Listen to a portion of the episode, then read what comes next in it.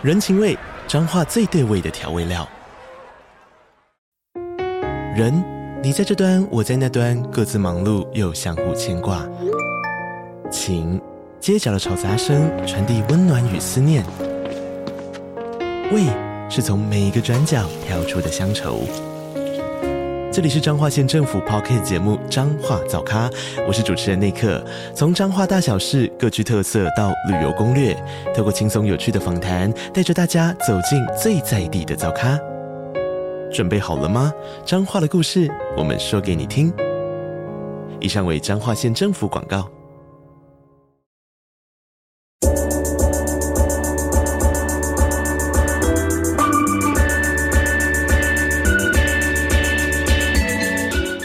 大家好，欢迎收听午后女子会 Afternoon Girls Club。我是雨洁，我是舒雨。在我们开始这一集之前呢，我想要先跟大家聊聊一部电影，因为最近大家应该忙着去看，我猜就三部片啦，就是《芭比》、《奥本海默》，然后还有 《不可能的任务》。呃，我不太确定大家有没有去看，但是应该最近这三部片是最强档的。然后我觉得有一部片我特别想要跟大家聊，是我自己特别喜欢的一部，算是。喜剧片吗？叫《真爱硬起来》。然后我觉得每次跟别人讲我要去看这部片的时候，大家都会觉得，因为它的名字有一点不正经。但是我自己个人是真的真的非常推荐。然后我朋友有说，就是我对这部片的喜爱已经有点到不是很理智的程度了。就是我在英国跟台湾都各看了一次，然后我都觉得天哪！看完之后，我朋友都说我坐在你旁边就可以感受到你那兴奋的震动。他说有点太疯狂。但我自己觉得我已经很久没有看到像这样子的作品了，因为我觉得。那种喜剧片很像是两千年初期，或甚至是可能大概就十年前左右吧，大家比较喜欢拍的那种，就是纯粹为了好笑，整部电影没有为了要讲一个好像很有意义的道理，或者是要给你带来一些人生的启发而你知道拍一个好像很厉害的故事这样子。所以我自己觉得很耳目一新吧，就觉得好像在这个什么东西都要有意义的年代，然后你终于看到了一部，它真的是很乱来，它光是设定部分就很乱来，因为它就在讲说。有一对直升机父母，他们为了要让小孩去大学前不要感觉好像什么事都没做过，然后畏头畏尾的，然后每天都沉迷在手机里面，所以他们就想要在那种广告上面就直接请一个漂亮的女生，然后来跟他约会，让他儿子可以就是走出自己的房间，然后变成一个比较心胸开阔的年轻人这样子。所以珍妮佛劳伦斯饰演这个就是一个很需要车的女生，然后她就自告奋勇的去。当这个角色这样，只是因为要车而已哦。对对对，因为她就是急需她的车，她才可以开 Uber 赚大钱，这样，哦、就她很需要一笔钱。嗯，她住的那个地方在夏天的时候会有很多游客，所以她就觉得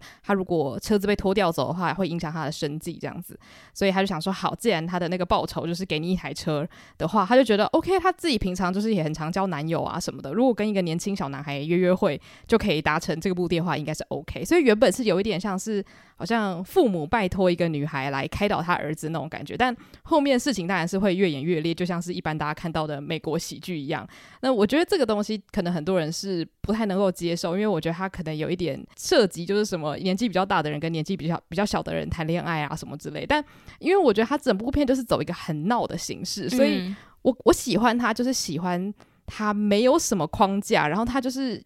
很闹，但是同时我觉得，因为珍妮佛劳伦斯的演技真的是很好，所以它里面有很多很真实情绪流露的桥段，然后导致我看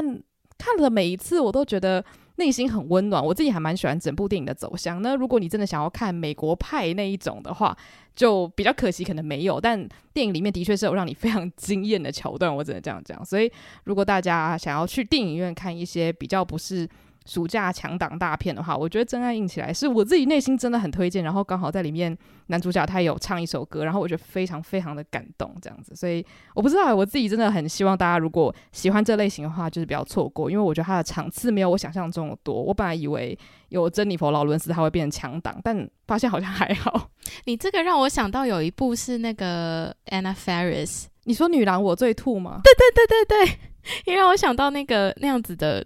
电影就是真的闲来无事在家，然后如果电影台有播，每次看到都会觉得很欢乐，然后想要看下去的电影。对，我觉得珍妮佛劳伦斯这一部就会让我想到安娜法瑞斯的那种风格，就是她可能很常会演一些大家觉得有一点政治不正确的角色，例如说胸大无脑，然后真的就是你知道超漂亮，但是很笨，很常被男生骗。但是她从头到尾要讲的故事其实是非常温馨的，她可能是透过一个很刻板印象喜剧去讲她想要讲的故事。然后我我觉得就是因为这样，我很喜欢安娜法瑞斯，因为她就是一个没有什么界限的人，然后常常疯疯癫癫的。可是最近她就很少演电影，我就觉得。我有一点怀念那个时期，虽然我觉得现在可能有点像是一个阵痛期吧，就是大家开始想要拍有意义、政治比较正确的东西，所以你偶尔突然看到一个就是很闹的喜剧，会突然觉得哦，就是这个东西其实偶尔看一看也不错，这样。嗯，对，所以就推荐给大家。那虽然我们今天要聊的这个主题跟这部片没有什么关系，但因为我怕它下片，想说我就可以先跟大家推荐一下。然后今天其实我们要聊的也是一个非常新的东西，我甚至不知道它有没有三个月大。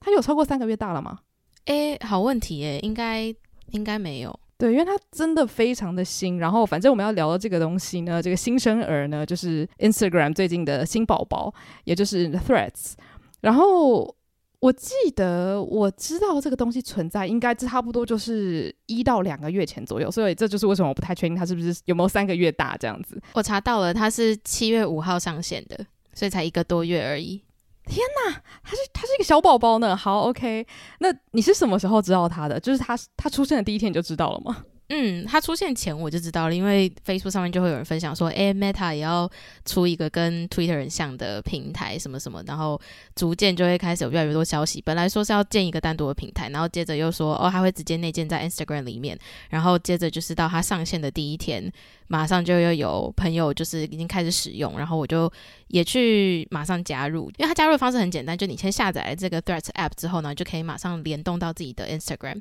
然后你就可以选择要追踪你所有追踪的人，然后就可以开始看了，这样子。对，我觉得它会有那么多用户，很大一部分的原因就是因为它真的太方便。我记得我一开始看到它出现的时候，我还有一点嗤之以鼻嘛，因为我觉得可能是因为之前 Facebook 在做很多尝试的时候，我觉得都有一点点小失败，就是好像有一点它的目标跟实际的成果有一点差别，就像那个元宇宙的感觉这样子。嗯，所以我就想说，Threads 会不会就只是一个短期内想要成为推特，但最后还是被推特打败的东西。所以它一开始出现，然后大家会一直把 Threads 转贴到 IG 线动的时候，我就一直在想说，就是这个东西真的能行吗？所以我就一直没有花时间在研究这个东西。然后我甚至想说，会不会两个礼拜等我真的有兴趣的时候，它就死了？这样，结果没想到，我后来两个礼拜之后，我身边还是有人陆陆续续在转发。然后其实有一部分我对他有兴趣，是因为我觉得他的。怎么讲？转发的界面设计的蛮漂亮的，嗯，然后就让我一直对他很有兴趣。所以我那时候其实还蛮想知道，就是为什么你会第一时间就办账号？就是除了它很方便之外，还有别的原因吗？我觉得是因为我就是一个很喜欢看新东西的人诶、就是反正他有推出什么新功能，我就会去用用看，然后看一下上面的人在干嘛。然后 Threads 那时候会一开始就下载，就是因为。呃，我忘记我是看到谁分享，然后他就在上面就说，虽然 Threads 它确实目前用起来可能跟 Twitter 有很多功能是类似的，但是因为很多人在 Po 文的方向就是开始会觉得说 Threads 很新鲜，所以会 Po 很多跟自己平常社群平台完全不一样的内容，所以我也蛮好奇的。那我下载了之后，就是我觉得它很聪明的地方是，它会马上出现很多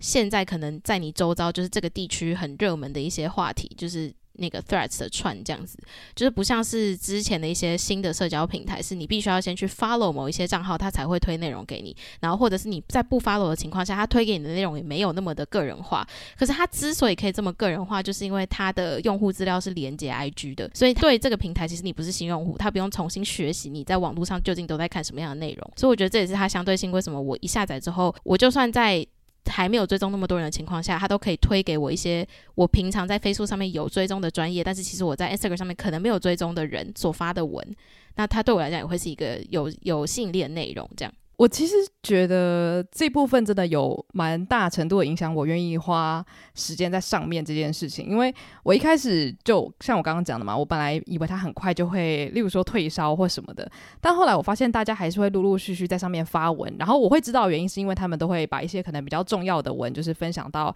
IG 上面，然后我当然还是会一直想说，诶，如果你还是要转发到 IG 上面的话，那这样不就是多了一个步骤吗？那你不如发在现实动态上面。可是因为我就想说，好吧。那既然它有点像推特，那我肯定不需要花太多时间熟悉，因为我平常也是有在用推特的，所以我就办了账号。然后办了账号，他又帮你，我是直接选说就追踪我全全部有在追踪的人这样子，所以你马上就可以看到你的朋友在上面发了什么样的内容。然后我就发现平常没什么在发文的人在上面很活跃，或者是你可以看到他回复他的朋友，或是回复一些。可能我网友之类的吧，就会发现好像看到朋友或者是很久没见面的，算是点头之交的另外一面。然后我觉得那件事情对我来说很好玩。然后他瞬间让我理解到说，哦，他其实就有点像是你在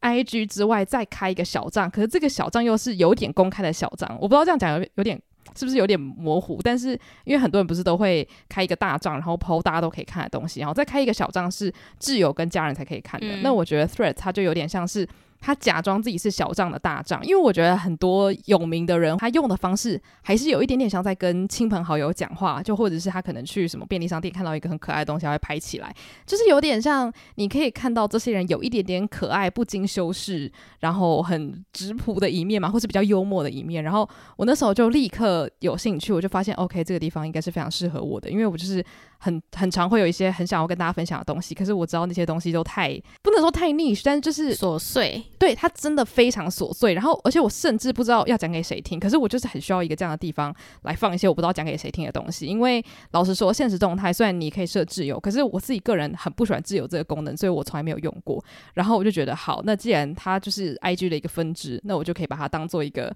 讲很琐碎想法的地方。所以我大概就是在。半个小时内吧，我就立刻爱上了这个地方。我就发现，天哪，就是我很需要 Threads 的存在。所以我从那天开始，我就每天都会偶尔上去看看。然后我觉得也因为我在上面追踪的人不多，因为我生活中实际朋友有在用的比例不高，所以平常我大概也就花个大概五分钟吧，就可以把所有东西看完。所以我觉得它对我来说目前算是一个蛮健康的地方。而且它推给我的东西跟 IG 太像了，所以都是猫咪宝宝，然后跟漂亮的花草之类的，所以就是。完全不会让我有一种焦虑的感觉，因为像我有在用推特，也就是现在那个 X 啦，然后反正上面的话全部都是追星的内容，嗯，然后大概都是欧美或是韩国地区的一些站姐或是粉丝发的东西，所以我之前在。推特就有一个很强烈的感觉，就是今天如果我想要换一个口味，假如说我想要看到一些台湾好笑梗图好了，我必须要非常努力去搜寻，嗯，或是去寻找我的朋友的账号，就是我必须要很认真的去喂养他东西，我才可以看到我想要的。可是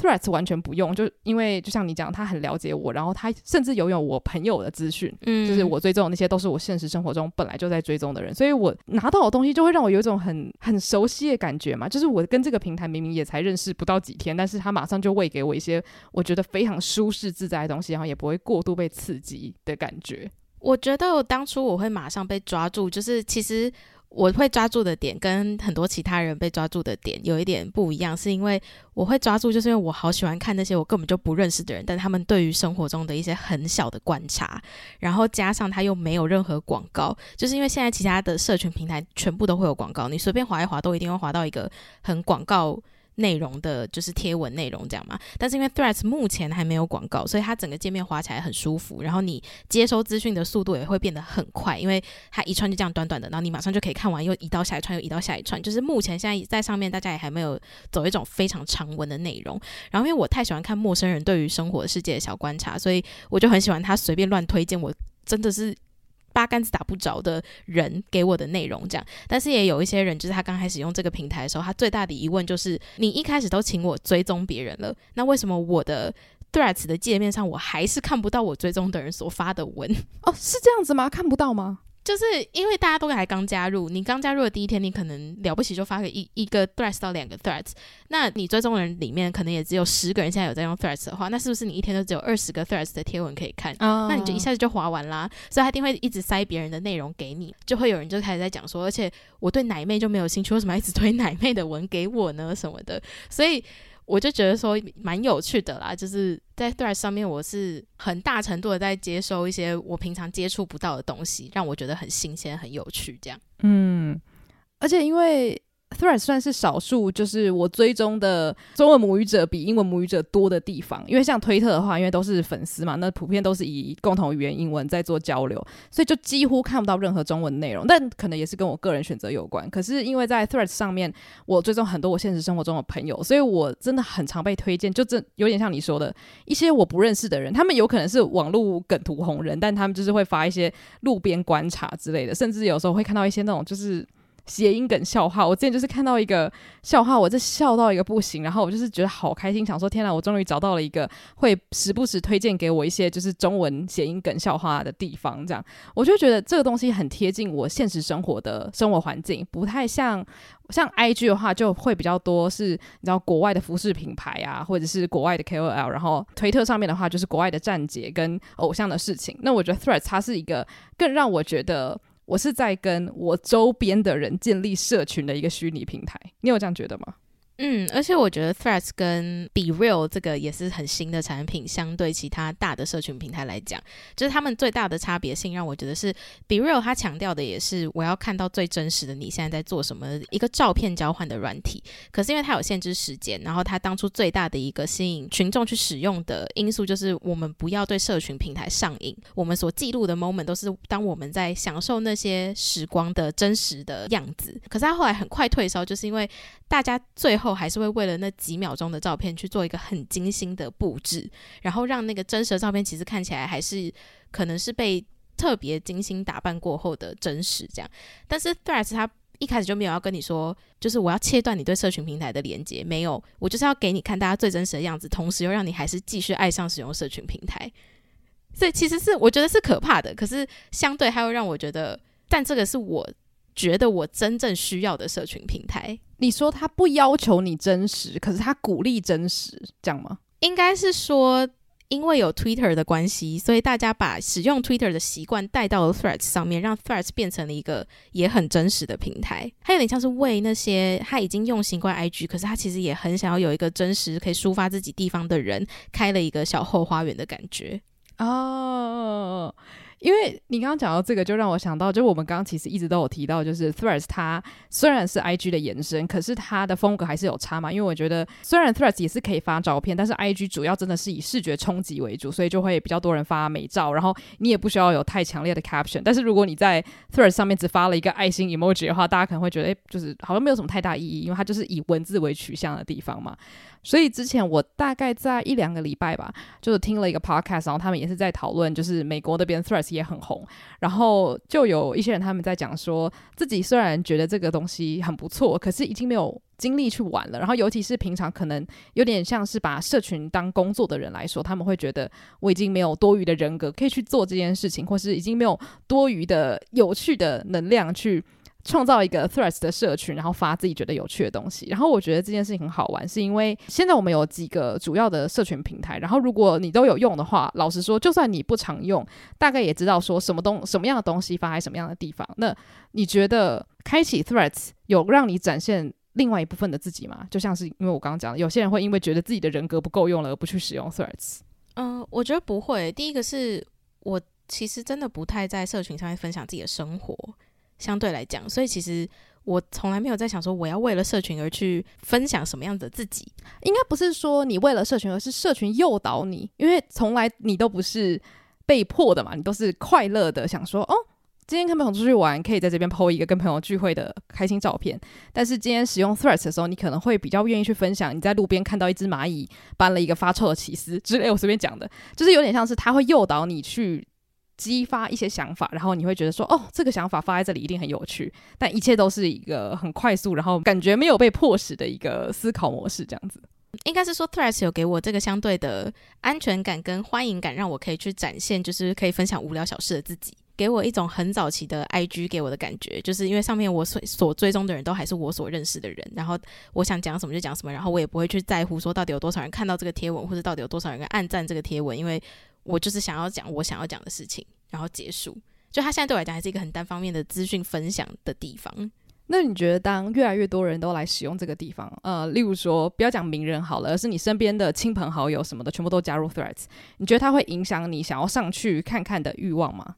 嗯，应该不会吧？就是其实我现在也没有很常使用，我也就是中午吃饭的时候会看一下而已。就是其实我真的没有很常使用，但是就是它刚出现的时候我，我我有一直看了，因为我觉得很有趣。那好，因为你刚刚讲就是你现在没有很常使用，所以你对它的想法现在有慢慢退烧吗？如果退烧的定义是指我每天使用的频率减少的话，那确实它在我这边是退烧了。可是关于我对它的兴趣，就是我可能会想到说，诶。我还是想要知道上面的人在干嘛，那我还是会继续留着这个 app，然后我也不会就是想要删掉它，或者觉得它好无聊，所以这个层面的话是没有退烧的。哦、oh，OK，呃，怎么讲？一开始东西出来的时候，你一定会常常去看嘛，因为你跟他不熟，所以你会想要多了解他。我觉得有点像是认识新朋友的时候。但是我觉得真的会定义我对于一个东西有没有退烧，就是在你了解他之后，你还愿不愿意打开它。嗯，我觉得这个有点像是你跟人相处，就是我已经里里外外了解你这个人了，可是我还是愿意跟跟你出来吃咖喱饭，就代表你对我来说还是一个有趣的存在，但是不需要每个礼拜都见面。嗯，我觉得像推特对我来说就是一个这样的地方。我现在把推特的通知都关掉，所以它永远都不会跳东西出来。所以我现在几乎是两个礼拜才会去看一次。可是我还是会上去看，因为我觉得上面的东西对我来说仍然有意义。我只是觉得，呃，推特有它已知的危险，就是我觉得上面的人有一点叫什么龙蛇杂处啦。所以如果你太深入里面的话，尤其是因为我觉得上面针对一些。比较政治正确的议题啊，或者是比较严肃的议题，很常会引起网站，然后大家会疯狂聊一大堆。嗯、所以针对这件事情，我就会比较少去接触，但是我仍然会去让我自己就是跟这个平台保持一定的连接。Threads，我短期内感觉也是这样，就是我可能已经不会每天上去看，可是我还是会很兴奋的，就是在可能一两天的时间内会把它打开看看上面的人 PO 了一些什么样的东西，嗯、因为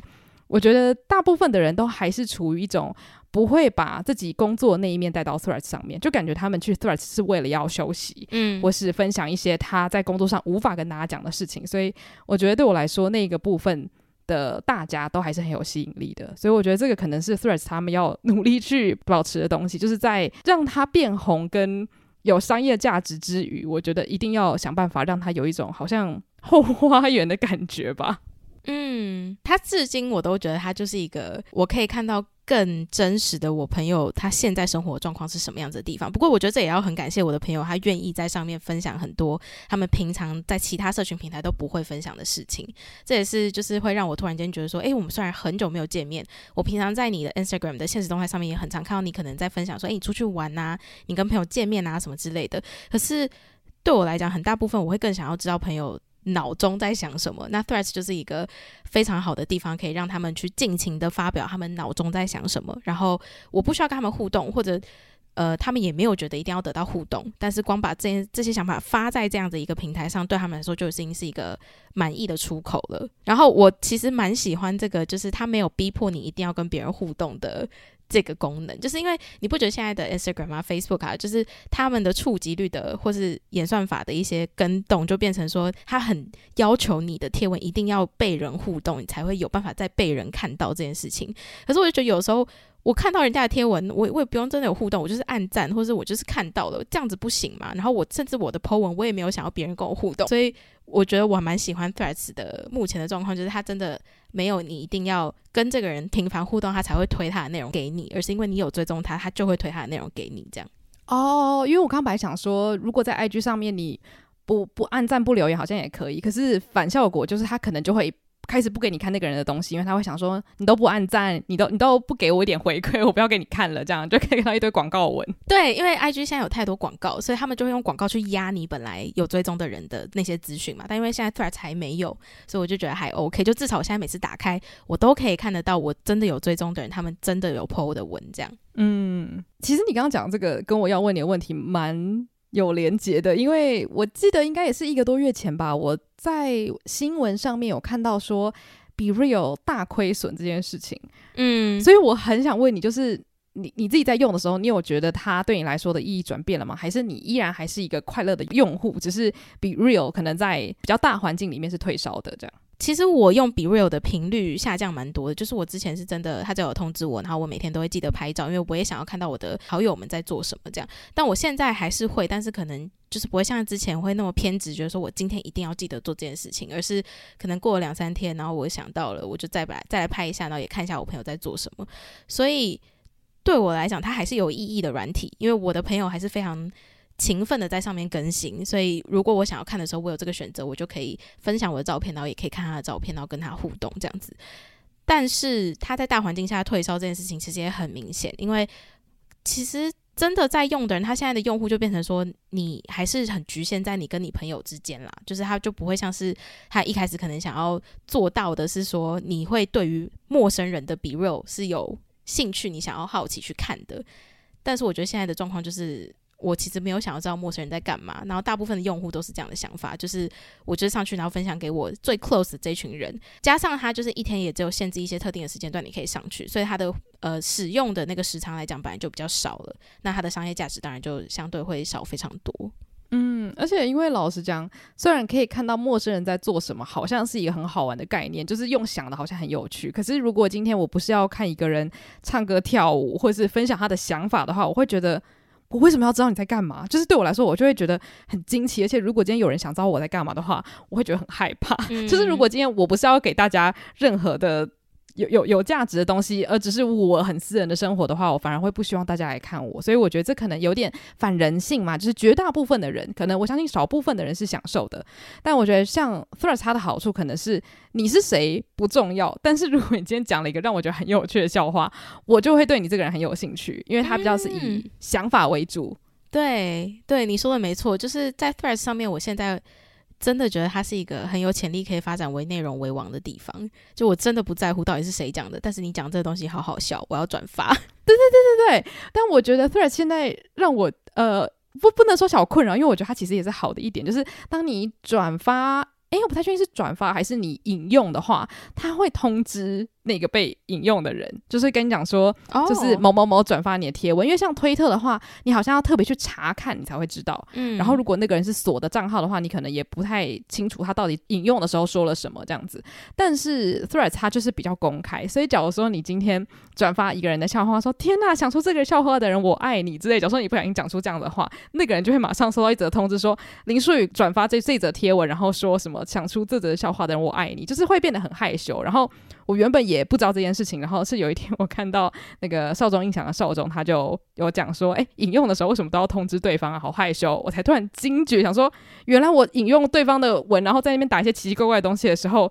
那个人其实都知道，哎，然后我就觉得很惊奇。但是我觉得他也是建立连接的一个好方式，他会让你很确切的知道。世界上有哪一个人转发了你的东西，然后他说了什么？我觉得反过来说也是一个好事啦。因为像我之前转发一个笑话，然后那个笑话原本的作者还跑来留言说，就是就是可能他很开心之类的。然后觉得、这也是一个蛮不错的小缘分，这样子。我不知道 Twitter 不会通知诶、因为在我很早期用 Twitter 的时候，我记得只要有人转发我的的 tweet，他都会跟我说谁谁谁 retweet，然后结束这样。但我不知道他现在没有了啦。然后我在想，就是其实其他的应该也都会。有吧，只是刚好可能现在其他社群平台，因为你基本上会被 retweet，或是就是你基本上会被转发的内容，它通常都是一篇已经很散发度很高的贴文了，所以可能转发量太大，所以他每天都会收到通知，只是他通知多到他不知道到底是谁这样。其实我刚刚想应该是这个状况，因为我在推特上面转，搞不好他其实如果要看，也是可以看清楚每个人转发的时候确切写了什么。嗯，但是通常我转的时候，可能假如说他是。呃，韩国站姐，或者是你知道他有百万的粉丝，我根本就不在乎他会看到我，因为他绝对看不到我。嗯。但我觉得在 Threads 上面，我常常会觉得哇，这东西好好笑，一定有三千万人转发，结果发现可能我是第三十五个按赞的人。就是其实因为在上面使用的人没有那么多，所以这个社群相对比较紧密，别人很容易会知道是谁在跟他互动。我觉得我好像。第一次在一个这么新的地方活动，因为上一次的话，可能是我高中的时候刚办 IG，跟国中的时候刚办 Facebook，就是全班三十五个人，就是我的朋友这样子。嗯，我觉得我已经太久没有接触到一个这么紧密的网络世界，所以我会很惊讶，想说对方知道我转发他的东西，然后我瞬间还想跟他说，就是不好意思，我好像打的有点太兴奋了，就是有点把网络上的人都当做我的朋友这样。但是我觉得这件事情。还是有趣的，只是我一开始是小惊吓的这样。嗯嗯嗯。不过你刚刚说到 BeReals 的那个营收就是下降啊什么之类的，其实 Threads 在这一个月它才一个多月嘛，它的使用量也是下降了非常的多啊。真的吗？对啊，就是有一篇报道就写说它的使用量已经下降了四分之一。哇塞！而且哦，难怪，因为我大概三四天前吧上去的时候，就有看到很多人说还有在这边使用的举手，然后呢，又有一个人发文说不要再问我有没有在这边了，不要再叫我举手了什么的，就是因为我觉得很多人他就开始怀疑说会不会大家都已经离开了，然后在这边发文是没有意义的。我觉得这可能是一个可见的未来啦，因为我觉得大家的那个叫什么新鲜感总是会消退。嗯，我觉得一定有办法让大家留在这边，但是我又希望。它的方向不会是朝向让大家又开始经营这个地方，把它变成一个可以变现的所在。虽然我不觉得这个是一个坏事，但是我觉得一旦你是用这样子的心态去经营你的内容的时候，就会开始失去原本那种很质朴的感觉。我觉得这只是一个很。嗯很很自然而然的转变，不是说大家故意要发一些很商业的东西。但如果你今天是想说我这个东西要爆红的话，你就不会发一些就是很奇奇怪怪的社会观察了。所以我不知道，我觉得很两难，就是我想要它淳朴，可是我又希望它长久。那它要长久，就肯定要有商业价值。对，因为其实它现在的状况就是，呃，有一个报道就讲说，哦，它的使用平均使用时长只剩下了四分钟。所以我也可以理解，就是当它今天商业价值逐渐萎缩的时候，Meta 会不会？开始决定要放弃这个东西，因为它其实有一点让我想到我呃国高中的时候很喜欢用扑浪的那个时期哦，就是因为扑浪它其实也可以放连接跟照片啊什么的，但我觉得我当时用的最勤的时期，我主要都是分享我看完剧的一个很兴奋，或是看漫画很兴奋的一些想法，甚至可能跟朋友相处的一些小小的心得这样子。我觉得它就是抓住了很多比较。Nerdy 的碎片，然后这件事情我觉得很有趣，嗯、因为通常对一个东西很着迷的人比较容易聚在一起。然后我觉得在 Threads 上面我看到了这样子的可能性。虽然扑浪现在还是一个很兴盛的的社群，嗯，但是我觉得它有可能会成为另外一个分支。我不太确定扑浪是为什么可以这么长寿，所以这个也是我觉得他们可能可以学习的地方吧。因为我觉得这样的社群肯定是有它的价值，只是你要慢慢让它去发酵。它可能不是那种。短时间内就可以累积百万观看的那种爆红平台，这样我觉得就是相对来讲，它的受众有一点像是 Facebook 是一个大伞，然后再来是 Instagram，然后再来是 Threads，所以它整个人是一个倒三角形下面发展，所以 Threads 所聚集的人数现在会是一个最少，但是又最精细的人，如果他愿意经营的话啦。天哪，你不觉得现在很可怕是？我们其实聊 BeReal 也不是非常久以前的事情，嗯，结果现在 BeReal 已经开始大亏损，然后我就想说，会不会就是一个月后我们再来讲 threats 这个东西的时候，它已经成为了一个好像遥远过去的东西？我不太确定，我我希望它可以很长寿，但是我觉得现在的那种怎么讲，潮流的循环变得非常的快，很多东西你以为它很新，你还要开始认识它的时候，它就已经不见了。哇，我突然觉得还是我们其实现在就应该要把握时间，好好就是多 po 些 threats，至少让它可以活下来。来，我目前是这样想，哎，就觉得应该是说，至少我们现在对他的感觉都是良好的。嗯、那在我们还喜欢这个地方的时候呢，就多发一些觉得很适合这个地方的文。然后我觉得，如果这个社群建立起来的话，反过来也可以帮助我们，因为我觉得在上面也会看到很多人聊作品什么的。那我觉得这个是我想要看到的，就有点像推特，它就是会有点变成一个你的专属小窝，像因为就是推特 AKA X，现在就是我的专属。就是追星小窝嘛，那在上面我就是永远都知道我打开的时候会看到什么样的东西，所以我希望就是 Threads 也可以成为我的这样的一个地方，所以我们在这边就是跟 Meta 喊话，希望你们加油这样。所以其实对你来讲，呃，你现在已经把自己的社群平台分得很清楚嘛，就是譬如说你想要看什么样资讯的时候，你会选择什么样的平台这样？我觉得是因为像如果是以我自己分享来说的话，我是比较乱分享型的，就是有些东西我可能发 IG，有些东西我可能发 Threads，然后。通常我会选择一定要发 Threads，都是因为我觉得真的会觉得这个东西有意义或有趣的人可能少于十个人，那我就会觉得 OK，那我就放 Threads，我不要去烦我 IG 上面大部分的朋友这样子。但如果是以吸收内容的话，我通常打开 IG 都是为了要看一些摄影取向外加朋友的生活，但是打开 Threads 的话，我是想要看。呃，台湾的一些路人们都在讲些什么，或者是我的朋友有一些什么内心的小碎念想要分享的，就会比较是偏这种，真是偏门主题这样子。嗯。那我觉得 IG 主要都还是得到一些比较。大方向的灵感，所以我觉得在这方面来说，的确是分了两大类这样。嗯，我也不知道如果这个东西消失的话，我会不会觉得好像突然少了一个怅然若失的感觉吧？因为才开了刚开了一个小门，让我觉得说天哪，连这么琐碎的地方我都可以打下来，让我觉得好快乐。但是这些东西其实我也可以打在记事本啦，就是不影响。只是才刚被赋予一个这种美好的地方，我希望它不要太快消失。不过它也才一个多月，所以也很难讲它之后会怎么样。只能说谢谢有持续使用 Threads 在上面发文，然后让我